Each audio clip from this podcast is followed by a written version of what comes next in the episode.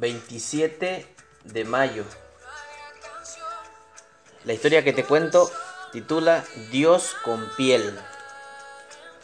Mi esposa se fue de viaje durante un mes y casi de inmediato quedé abrumado por las obligaciones de mi trabajo, nuestra casa y nuestros hijos.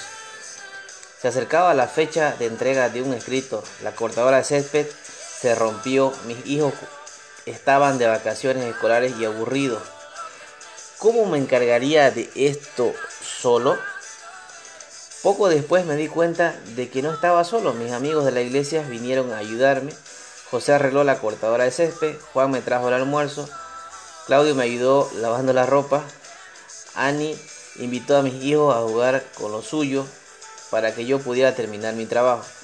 Dios obró a través de cada uno de ellos para cuidar de mí. Fueron un cuadro viviente de la clase de comunidad que describe Pablo en Romanos 12. Amaban sinceramente, suplían las necesidades de los demás y mostraban hospitalidad. Por causa de ellos me mantuve gozoso en la esperanza y perseverando en el sufrimiento. Mis hermanos en Cristo se convirtieron para mí en lo que una amiga llama Dios con piel. Me mostraron la clase de amor sincero que debemos mostrarnos unos a otros, en especial a los de la familia de la fe. Gálatas 6:10. Espero parecerme más a ellos.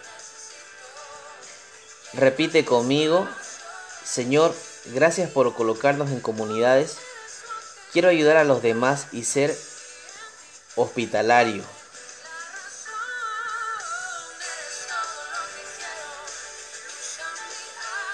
¿Para quién debo ser hoy Dios con piel? Ánimos, que tengas un lindo día.